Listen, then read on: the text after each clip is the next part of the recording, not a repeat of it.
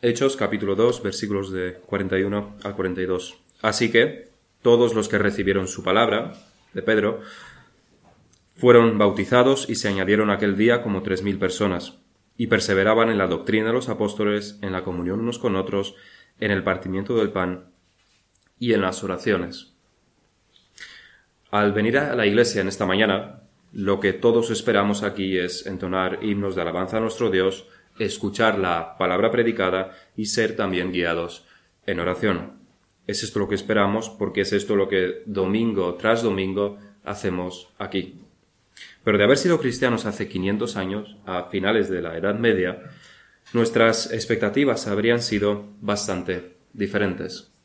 Vamos a ponernos por unos momentos en la piel de una de las personas, de los cristianos, de un país cristiano, de hace 500 años. Quizá nos cueste un poco porque por ese tiempo tenemos que imaginarnos no hay coches, no hay transporte público y en un día de noviembre como este haría bastante más frío de lo que hace hoy.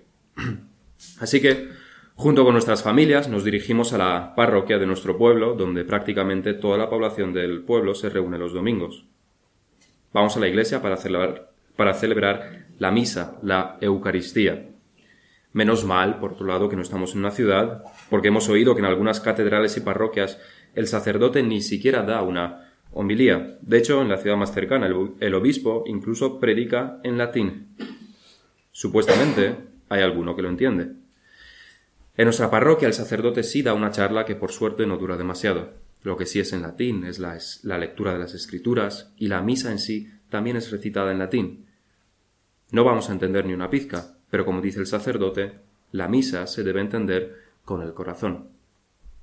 También escuchamos cantar al cantor, que es en latín, por supuesto. El cantor anterior era un mejor, las sílabas las hacía más prolongadas y nos gustaba más. Quizás sea tema de gustos. Creo que canta lo mismo que el anterior, pero no puedo estar del todo seguro, porque no entiendo el idioma. Ahora el sacerdote principal descubre el pan y el vino.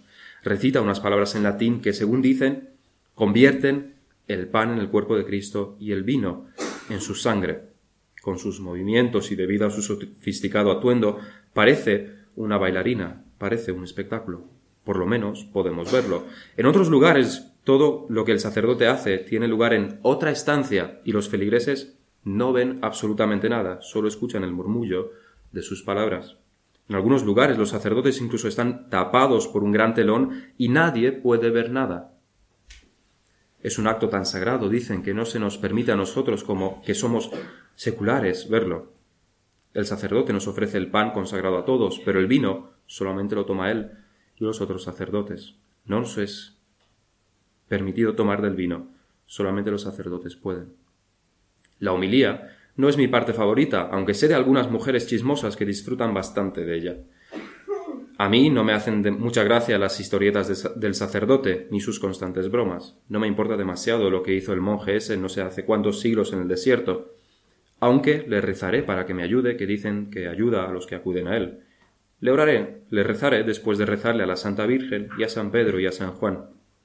Pero ahora viene la parte favorita de algunas, el sacerdote saca los trapos sucios de uno y de otra sobre lo que hicieron y dejaron de hacer esta semana.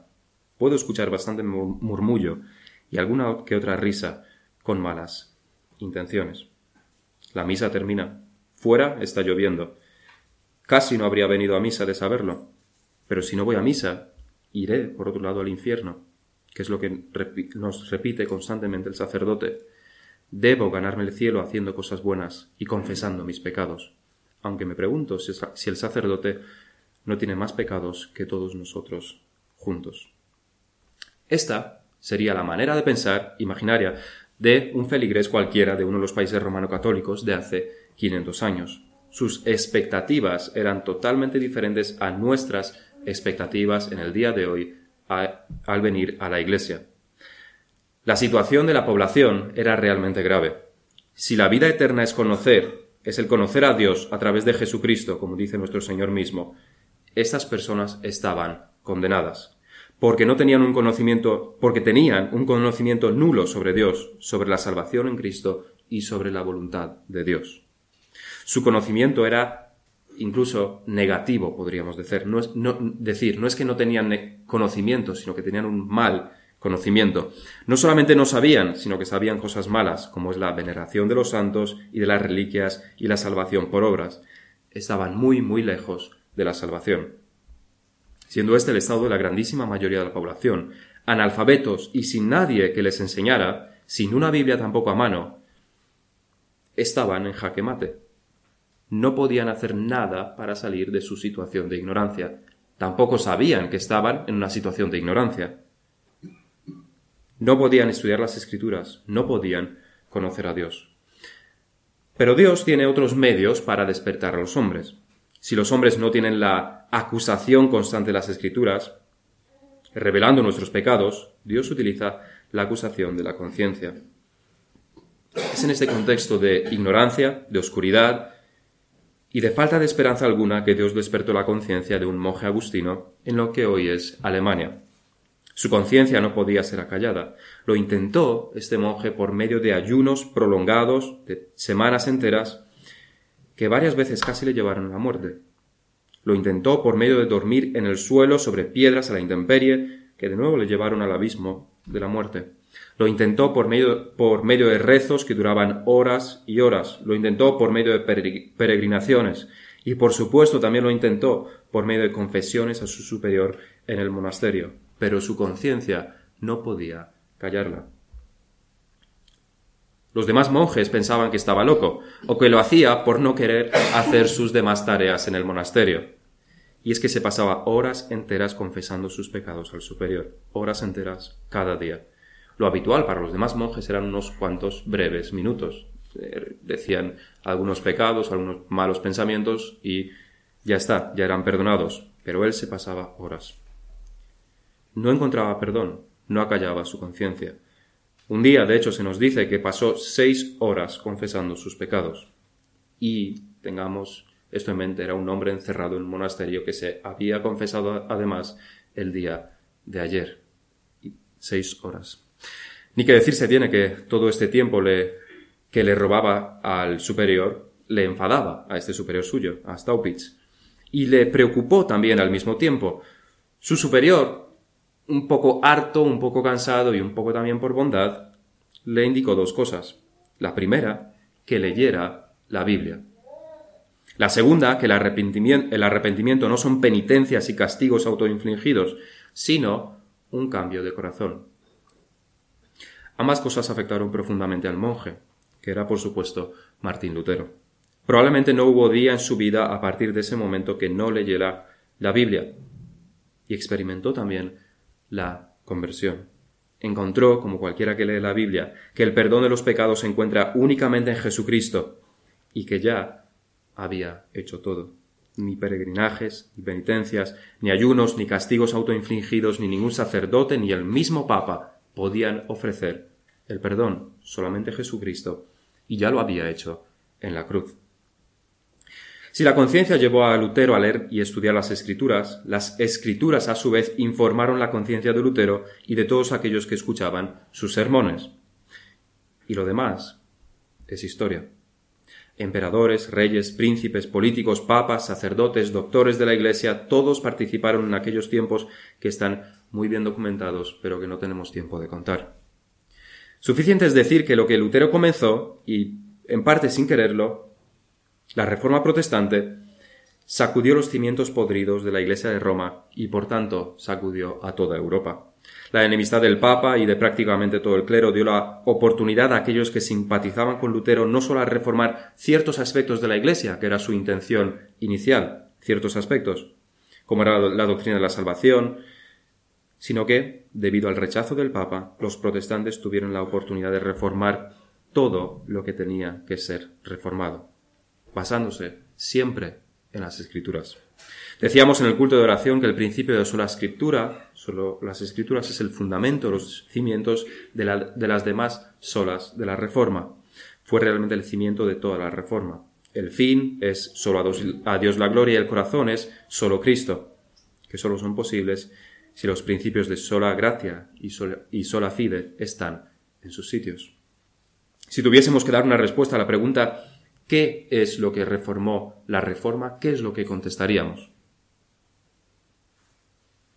Podemos pensar, podemos contestar que lo que la reforma reformó fue la doctrina de la salvación.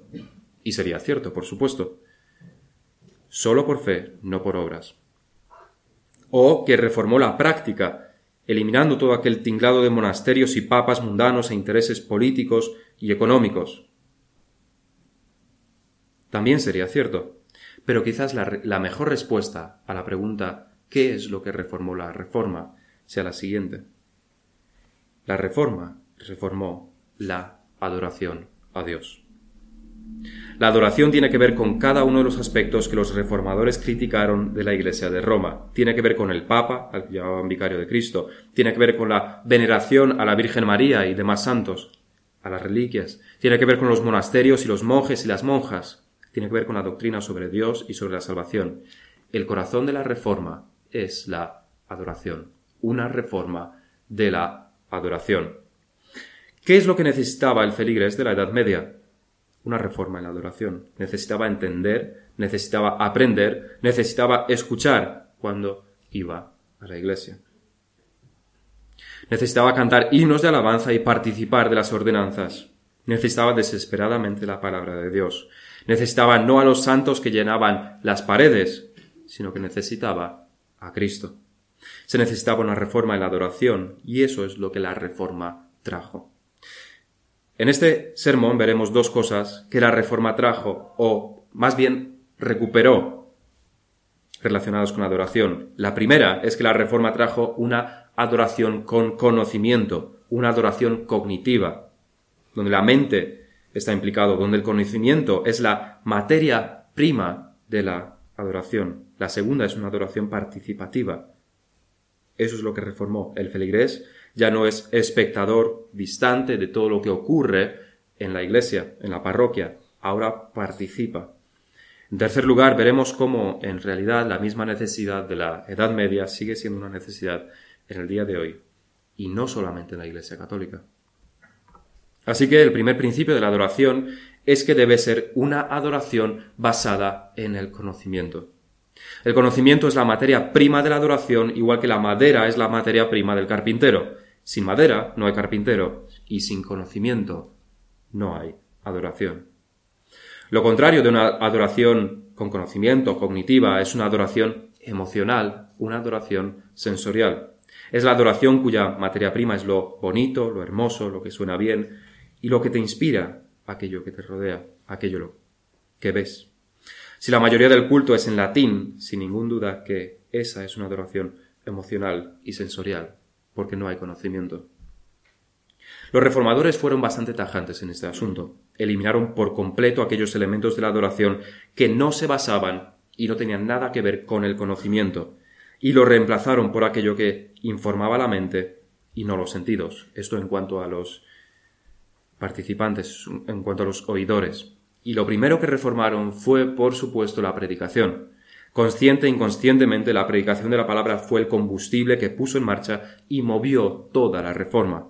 Es el elemento central. Sin la predicación nada habría sido conseguido. Sin la reforma de la predicación, eso no habría sido una reforma. Calvino nos dice sobre las predicaciones que se solían escuchar en aquella época. Le cito Dice, la primera parte del sermón era, dedicada a aquellas vagas preguntas filosóficas que puede que sorprendan al populacho tosco, mientras que la segunda mitad contenía historietas dulces o especulaciones graciosas, por medio de las cuales los oidores eran mantenidos despiertos. Solamente algunas expresiones de la palabra de Dios eran lanzadas durante el sermón para que por su majestad, la de estas expresiones de la Biblia, procuraran algo de crédito a todas estas frivolidades. Básicamente lo que Calvino dice es que los sermones eran primeramente una exposición de algún tema filosófico que por supuesto nunca se cerraba ni concluía, mientras la segunda mitad estaba llena de cosas graciosas e historietas bonitas. Con algunos, siempre con algunos versículos de la Biblia forzados en todo esto. Pero en ningún caso había una predicación expositiva que abriera la palabra de Dios y la interpretara rectamente como se demanda en las escrituras de los maestros. Ni se hacía ni se intentaba, porque probablemente ningún sacerdote estaba preparado para ello. Ninguno, en realidad, estudiaba la Biblia. Y eso era cuando se predicaba. No era habitual que se predicara. El reformador inglés Latimer mencionaba a los clérigos que él llamaba clérigos fresa. Eran los clérigos que aparecían por la parroquia una vez al año como las fresas en los campos, una vez al año. Y otras muchas veces todo era en latín. El estado de la predicación estaba en las mismas condiciones que la Iglesia romano-católica, una condición desastrosa, y probablemente era el motivo de esa condición tan penosa. La predicación para los reformadores era la clave y el clavo que mantenía la doctrina pegada a la mente y a los corazones de los oyentes. La predicación consumía la mayor parte del tiempo de los reformadores, tanto de Lutero como de Calvino, de Zwinglio, de Knox. Y sus sermones no eran tampoco historietas bonitas. Abrían las escrituras, las explicaban, las hacían entender, las desmenuzaban, las exponían con una maestría que sólo les daba sus muchas horas de estudio, guiados por el Espíritu Santo. Juan Calvino dice, parafraseándole, que la verdadera religión es imposible de alcanzar sin ser un discípulo de las Escrituras. Si no somos un discípulo de las Escrituras, tenemos una falsa religión. Viendo esto, es normal que predicase dos sermones los domingos y un sermón cada día de la semana, sin descuidarlo aun cuando estaba con otras mil responsabilidades, que era siempre. Los reformadores convirtieron la predicación en el elemento central de la adoración junto con las ordenanzas. Pero no había iglesia sin predicación. A la iglesia, para los reformadores, ibas primordial y principalmente para ser expuesto a la exposición de la palabra de Dios. Sin eso, sin la exposición de la palabra de Dios, todo lo demás era vano. Esta adoración con conocimiento no se reflejó solamente en la predicación, sino también en los himnos. Si en las iglesias romano-católicas el canto lo hacía el sacerdote o el cantor o un coro, y siempre en latín, sin que nadie entendiera una pizca, en las iglesias protestantes los himnos eran en común. Calvino supervisó la creación del Salterio de Ginebra, que eran salmos metrificados para poder ser cantados por la congregación conjunta, algo que aprendió de Lutero y de los reformadores alemanes. Y dijo sobre ello es un asunto muy oportuno para la edificación de la Iglesia el cantar salmos en forma de oraciones públicas, por las cuales uno ora a Dios o canta sus alabanzas, para que los corazones de todos sean movidos y estimulados para orar y alabar con un amor común. El monopolio de los cantores y los coros fue eliminado. El latín, ininteligible por el pueblo, fue suprimido. En Francia y Ginebra se cantaba en francés, en Alemania en alemán. Eran oraciones cantadas y, por tanto, informaban la mente. Este era su propósito principal. Los corazones son movidos y estimulados a adorar y a dar gracias no porque sean himnos con música muy bella, no porque se canten muy bien, no porque estimulen los sentimientos, sino porque sus palabras, sus versos, hablan de la verdad, porque se canta doctrina, porque informan la mente, porque traen conocimiento. Si no hay adoración basada en el conocimiento, lo único que nos queda es una adoración basada en los sentidos. Y eso es lo que había en las iglesias medievales. Si bien poco podían entender los feligreses, lo que entendían no era, y lo que entendían no era útil, para su consuelo se les daba toda clase de estimulaciones visuales que infundían ciertos sentimientos de reverencia, miedo y una percepción de lo sagrado. En las grandes catedrales el efecto era inmediato. Al entrar en una gran catedral, como es por ejemplo la de Toledo, quedamos impresionados por las dimensiones, la increíble altura y la arquitectura perfecta.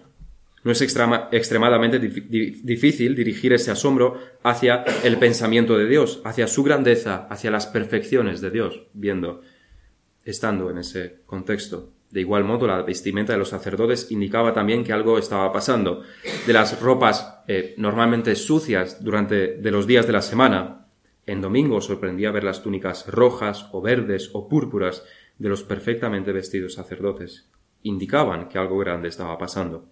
Junto con los movimientos teatrales, el silencio de la iglesia o la catedral, la voz en latín que retumbaba en las paredes, el canto de un coro o un cantor, todo ello alimentaba los sentidos. Y no nos olvidemos de los santos que habría, que habría en, en las paredes de la iglesia, estatuas.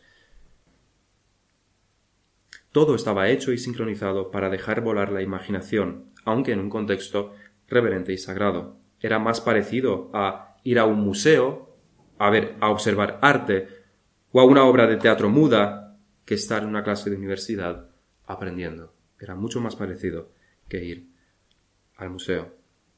Aunque muchos de estos elementos no son condenables en sí mismos, si son, si son solamente estas cosas las que se ofrece a los cristianos, desde luego es una de las más grandes abominaciones que nos podemos encontrar.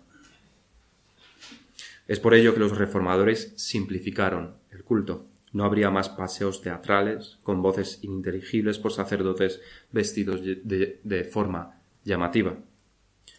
Se intentaba no dejar volar la imaginación hacia contar las columnas o escuchar el retumbo del canto gregoriano, sino que había un esfuerzo consciente de llamar la mente de los presentes, de atraer la mente por medio de lo inteligible. La vestimenta del predicador el pastor era entonces, en los reformadores, en las iglesias reformadas, la vestimenta era seria y sobria, como la de un juez o un profesor universitario, nunca llamativa. Sus movimientos, los necesarios. Su predicación en una lengua que todos podían comprender. Los elementos de la Santa Cena explicados. Los himnos comprensibles. La reverencia, el asombro, la meditación no eran producidas por elementos externos, visuales, sino por una comprensión de las verdades expuestas durante la predicación, durante los himnos y las oraciones. Este fue el enfoque de los reformadores, informar a la mente, no alimentar los sentidos. En Nehemías 8, versículos 7 a 9 se nos relata cómo, después de mucho tiempo, después del exilio a Babilonia, los israelitas son expuestos de nuevo a la palabra de Dios, explicada por Esdras y los levitas. Nehemías 8, 7 a 9 nos dice, y los levitas Jesúa, Bani, Serebías, Jamín, Acub, Sabetai, Odías, Maasías, Kelita, Zarías, Jozabén, Anán y Pelaía hacían entender al pueblo la ley, y el pueblo estaba atento en su lugar, y leían en el libro de la ley de Dios claramente, y ponían el sentido, de modo que entendiesen la lectura. Y Nehemías el gobernador y el sacerdote Esdras, escriba, y los levitas que hacían entender al pueblo, dijeron a todo el pueblo, Día santo es a Jehová nuestro Dios, no os entristezcáis ni lloréis, porque todo el pueblo lloraba oyendo las palabras de la ley. Y esto es una situación muy similar a la de aquellos tiempos de la Reforma. Años, décadas, siglos, sin escuchar la palabra de Dios, igual que los israelitas. Y ahora los reformadores les abrían las escrituras, las interpretaban correctamente, se les exhortaba, para que todos entendieran lo mismo que hizo Esdras. Si en primer lugar lo que la Reforma trajo fue una adoración con conocimiento, cognitiva, como consecuencia y como acompañamiento, lo que siempre, lo que también trajo fue una adoración participativa, una adoración con conocimiento y una adoración participativa. Si durante la Edad Media y en las iglesias católicas hasta casi nuestros días los feligreses son meros espectadores que apenas pueden participar de nada, era como ir al teatro o como ir a un partido de fútbol, a ver y satisfacer los sentidos o a apoyar a, a tu equipo favorito. Si bien esto es lo que en la Iglesia Católica se hacía, los reformadores incluyeron a todos en el culto. La doctrina que hay bajo esta práctica es la del sacerdocio universal de los creyentes. El pastor no es más acepto delante de Dios que el último de los cristianos. Todos tenemos entrada a Dios de la misma manera por medio de Jesucristo. Si esto es lo que las escrituras enseñan, ¿cómo podríamos entonces restringir la adoración solamente a ciertas personas muy selectas? Todo se basaba, por supuesto, en que los sacerdotes eran muchos, mucho más santos, se les consideraba mucho más santos que aquellos que se dedicaban a las cosas del mundo, como trabajar durante los días de la semana, o estar casado, o tener hijos, cosas de segunda clase, digna solamente de pecadores seculares. Vamos a ver cómo los, reformadores sentaron las bases de una adoración participativa en los tres elementos que había en un culto, la predicación, los himnos y las ordenanzas. En la predicación, una adoración participativa en la predicación no significa y no significó que cualquiera salía a predicar al púlpito o que la predicación fuese más bien una conversación entre muchas personas. Eso era el extremo de algunos anabaptistas, donde no había orden ni cabeza. Una predicación participativa es aquella predicación donde todos participan. Igual que en un partido de fútbol todos los jugadores participan, pero cada uno tiene su posición dentro del campo. El portero se dedica a parar los balones, el delantero se dedica a meter gol. Pero ambos juegan, sus posiciones, sin embargo, son diferentes.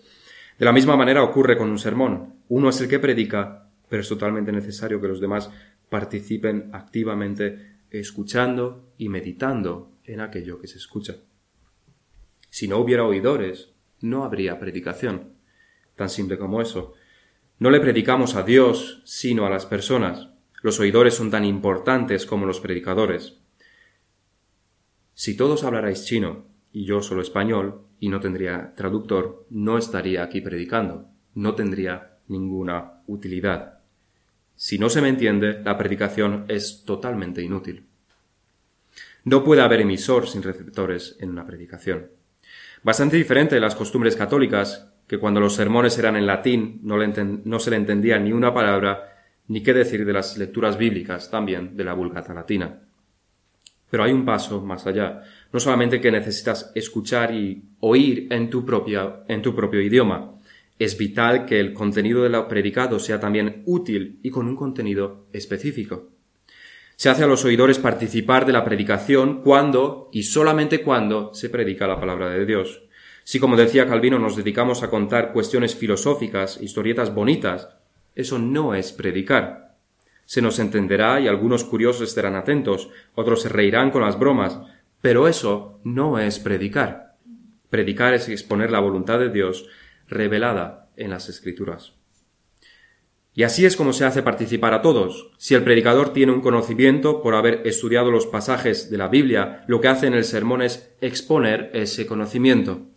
Ahora ese conocimiento ya no es solamente suyo, está en la mente y en el corazón de todos los demás. Ahora, entonces, todos somos responsables de hacer la voluntad de Dios según ese conocimiento. La participación de los sermones no termina cuando se termina el sermón, sino en la práctica. Ahí se ve realmente quién ha participado en el sermón, quién ha estado atento, quién ha meditado y quién ha escuchado la voz de Dios. Los reformadores esperaban consecuencias a partir de su predicación y nosotros, por supuesto, también las esperamos. En lo referente a los himnos, está muy claro lo que significa participar de los himnos. El modelo católico, como decíamos, dictaba que los himnos en latín solamente los cantase un coro, un cantor o el mismo sacerdote. Y nadie más, porque ni sabían latín y nadie tampoco se lo enseñaba. Sería curioso trazar la evolución de esta práctica tan abominable por parte de los católicos. Se sabe de sobra, por ejemplo, que Ambrosio de Milán, en el siglo IV, y considerado santo por la Iglesia católica, compuso himnos para que fuesen cantados por toda la congregación. Los católicos no solamente se apartan de los principios bíblicos, de aquellos principios que encontramos claramente expuestos en las Escrituras, sino que con más desfachatez todavía se alejan también de su propia tradición, de sus propios padres, que son en realidad la raíz que es en realidad la raíz de todos sus pecados. Tanto Lutero y Melanchthon en Alemania y demás reformadores en, en los demás países, Calvino, Beza, Zwinglio, Knox, trabajaron duro para componer himnos que pudieran ser cantados en las iglesias y con un profundo entendimiento teológico. Y por otro lado, metrificaron también los salmos para que igualmente fueran cantados por todos. En ambos casos los versos escondían verdades profundas que movían los corazones a la adoración a Dios, basada en el conocimiento, una adoración consciente y además entonados conjuntamente. Como decía Calvino, esto fomentaba un amor común. Por último, también están las ordenanzas en esta adoración participativa que se ha recuperado. Las ordenanzas. Si bien los católicos, como decíamos en la misa, o estaban fuera del alcance de la vista de los feligreses, o bien estaban detrás de un telón, o bien estaban a muchísima distancia del populacho, lo cierto es que siempre hacían todo el ritual en latín y nunca daban el vino a los que no fueran sacerdotes. La participación en la misa por parte de los feligreses era mínima y lo sigue siendo. Ni entiendes, ni en realidad tomas. El vino se lo guardan los sacerdotes para ellos, y esto sería motivo de bastantes bromas. Es bastante condenable que tengan la desfachatez de hacer eso. ¿Por qué se iba a poder participar del cuerpo de Cristo, pero no de su sangre? ¿Por qué unos sí y otros no? ¿Dónde veríamos este principio? En las Escrituras. ¿Qué fundamento teológico tiene esto? Ninguno si quitamos todas las graves desviaciones de los católicos en cuanto a, a la separación de lo santo y lo profano. Ni que decir se tiene que los reformadores recuperaron la Santa Cena tal como fue instituida por el Señor Jesucristo, donde todos participaban de todos los elementos. La sangre de Cristo no fue vertida por unos pocos sacerdotes católicos, sino para todo su pueblo. La verdadera profanación y por lo que van a ser duramente juzgados todos los sacerdotes es por su increíble insolencia de guardarse para ellos el elemento del vino, por considerar indignos a los demás, pero no a ellos mismos. Así que hemos visto lo que la Reforma recuperó.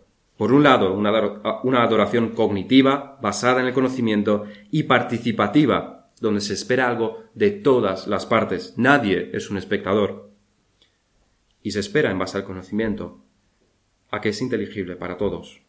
Lo que los reformadores trajeron por medio de esta reforma en la adoración no es otra cosa que el poder cumplir de nuevo aquello que encontramos en Hecho y leímos al principio. Hechos 2.41. Y perseveraban en la doctrina de los apóstoles, es decir, expuestos en la predicación, en la comunión unos con otros, en el partimiento del pan y en las oraciones. Sin embargo, si estamos ahora mirando hace 500 años lo malo que eran los católicos, lo bien que lo hicieron los reformadores, vamos a venir un poco más hacia nuestros días, nos olvidamos por un momento de la Iglesia católica, que son muy malos, y nos centramos en la Iglesia evangélica, la que supuestamente es la heredera de la Reforma. Si entramos en una iglesia evangélica, veremos cosas no muy diferentes a una adoración católica. Quitamos los elementos puramente católicos, sus altas catedrales, quitamos sus santos, quitamos los, eh, la vestimenta llamativa de los sacerdotes, quitando todo eso y centrándonos en si es una adoración sensorial o cognitiva, basada en el conocimiento o para estimular para estimular las emociones, veríamos que la iglesia del día, en el día de hoy, la iglesia evangélica, tiene bastante en común con la iglesia católica. El objetivo en las iglesias de nuestros días es estimular las emociones, no informar la mente. La música, por ejemplo, es ruidosa, es alta, es emotiva, es una letra simple y repetitiva hasta la saciedad. No informa la mente. El objetivo de la música y de todo el culto en general es que uno se pueda sentir bien. Y esto, por supuesto, comenzó o es también una consecuencia de que la predicación es pobre y superficial. En realidad, si leemos la cita de Calvino, de que la primera parte era un discurso casi filosófico y la, la segunda parte era, eran historietas bonitas, y algunas bromas, la predicación del día de hoy en las iglesias evangélicas son más de lo mismo. De hecho, incluso creo que podríamos encontrar más historietas bonitas y graciosas en los sermones de las iglesias de hoy que en la Edad Media. ¿Dónde se puede encontrar una exposición seria de la palabra? Normalmente las predicaciones en las iglesias evangélicas en el día de hoy duran 20 minutos y eso si hay tiempo. Si no hay tiempo porque hubo muchas canciones antes y muchas poesías, entonces, bueno, no tenemos predicación. Y cuando dura esos 20 minutos no hubo un estudio profundo detrás. Son muchas veces cosas inventadas al vuelo. No se transmite ningún conocimiento a los que escuchan más que algún sentimiento bonito y todo esto es la consecuencia de que no hay una confianza plena en la palabra de Dios. se ha perdido la confianza en la palabra de Dios. No creen, no se cree que la palabra de Dios pueda instruir a la Iglesia, que pueda santificar a los creyentes. No se cree que la palabra de Dios tenga el poder de mantener a los creyentes en la Iglesia. Así que tenemos que ofrecer otras cosas. Además, otra similitud más, la Iglesia cada vez participa menos en lo que se hace dentro del culto. Han vuelto los tiempos de atender como espectador. En la música, por ejemplo, hay un montón de solistas que vienen delante y cantan sus canciones y los demás, por supuesto, como no las conocen tampoco, no pueden cantar con ellos. Así que las canciones son una sola persona que canta a los demás, como en un concierto. También hay coros que lo mismo, cantan solamente ellos, los demás están totalmente callados. O hay también orquestas sin ninguna voz, sin ningún verso, solamente música. Y esto dentro de la iglesia. ¿Es esto una adoración con conocimiento? ¿Participativa? Y desde luego que tampoco se espera por parte de los que vienen, de los que atienden a la iglesia, que haya una preparación previa una disposición previa de la mente, un trabajo previo a venir aquí donde entrenamos nuestra mente para poder estar atentos a la palabra de Dios. En el espectáculo que te va a dar esas emociones que buscas, tú no tienes que hacer nada. El espectáculo es el que te lo da. Y eso es lo que ocurre en las iglesias evangélicas. Es necesaria una reforma en las iglesias evangélicas, igual que la hubo hace 500 años. Pero aunque nos sea difícil imaginarnos y soñar con una época así, tengamos en cuenta que los predicadores y pastores han estado advirtiendo sobre ello durante ya más de medio siglo, más de un siglo, bastante más de un siglo. Spurgeon, en, al finales del siglo XIX, ya avisaba a todos, y todos es a todos por su gran influencia y por la gran eh, afluencia de personas que tenía en su iglesia y por todas sus publicaciones, advirtió a todos de que el entretenimiento se estaba introduciendo en la iglesia y no habría que permitirlo. Nadie le hizo casos, algunos sí. Tenemos también a, a Tozer en Estados Unidos en los años 50, que aunque no fue reformado, advirtió hasta la saciedad contra los males de una adoración basada en el entretenimiento. Creo que nadie le hizo caso. Pocos le escucharon. Hoy en día hay cientos de artículos, libros, sermones que advierten de lo mismo, pero no parece que las iglesias quieran hacer caso, igual que la Iglesia Católica de hace 500 años tampoco quiso hacer caso. Pero la reforma es necesaria. Si estudiamos la historia bíblica, veremos que las reformas no fueron cosa del siglo XVI de Europa. Hubo varias reformas durante la historia de Israel porque hubo muchas veces que los israelitas se descarrilaron de los caminos del Señor. La reforma lleva de vuelta a las, sendas antiguas a aquellos que se fueron por las sendas novedosas de lo contemporáneo y moderno y lo que hacen los demás. Es lo que ocurrió en la, en la reforma del rey Josías que leíamos en el texto adicional. Años y años y décadas que el paganismo se fue infiltrando en Israel conscientemente y por la gracia de Dios que se vio en el esfuerzo de Josías, los sacerdotes hubo una reforma en la adoración, para volver a la adoración verdadera del Dios verdadero. Igual que lo fue en la Reforma, la Reforma del rey Josías trata de lo mismo, una vuelta a la adoración pura.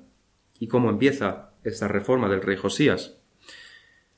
Se nos dice, Segunda Reyes capítulo 23, entonces el rey mandó reunir con él a todos los ancianos de Judá y de Jerusalén. Y subió el rey a casa de Jehová con todos los varones de Judá y con todos los moradores de Jerusalén, con los sacerdotes y los profetas y con todo el pueblo, desde el más chico hasta el más grande. Y, ¿qué hizo? Cantar con la guitarra, saltar bailando. ¿Qué hizo para comenzar esta reforma? Y leyó, oyéndolo ellos, todas las palabras del libro del pacto que había sido hallado en la casa de Jehová y poniéndose el rey en pie junto a la columna, hizo pacto delante de Jehová de que irían en pos de Jehová y guardarían sus mandamientos, sus testimonios y sus estatutos con todo el corazón y con todo el alma, y que cumplirían las palabras del pacto que estaban escritas en aquel libro. Y todo el pueblo confirmó el pacto. La reforma del rey Josías comenzó de la misma manera que comenzó la reforma de hace 500 años, con las escrituras basadas en las escrituras. La reforma siempre comienza con las escrituras. Lutero comenzó con las escrituras. Los reformadores tuvieron como su fundamento las escrituras. Y nos queda en todo esto preguntarnos si antes hemos visto la historia de hace 500 años, la Edad Media, la Reforma, visto el, estado actual de las iglesias en las que se llaman evangélicas y supuestamente son herederas de la Reforma, pero tienen mucho más en común con la Iglesia Católica. También tenemos que acercarnos un poquito más a nosotros. ¿De qué lado estamos nosotros, particularmente como personas, en toda esta historia de la Reforma y la Contrarreforma? Por ejemplo, si tuviésemos capacidad para hacer la Iglesia como nos gustara, ¿qué cambios haríamos? ¿Nos gustaría, por ejemplo, instituir un coro? Eliminando así, por supuesto, la duración participativa que la reforma recuperó. Decoraríamos las paredes con toda clase de detalles. Bienvenida a la adoración sensorial. Acortaríamos los sermones Así comienza toda apostasía, abandonando la palabra. ¿Meteríamos más instrumentos y coritos en vez de himnos? Así nuestras emociones, desde luego, serían alimentadas y nuestras mentes dejadas en paz.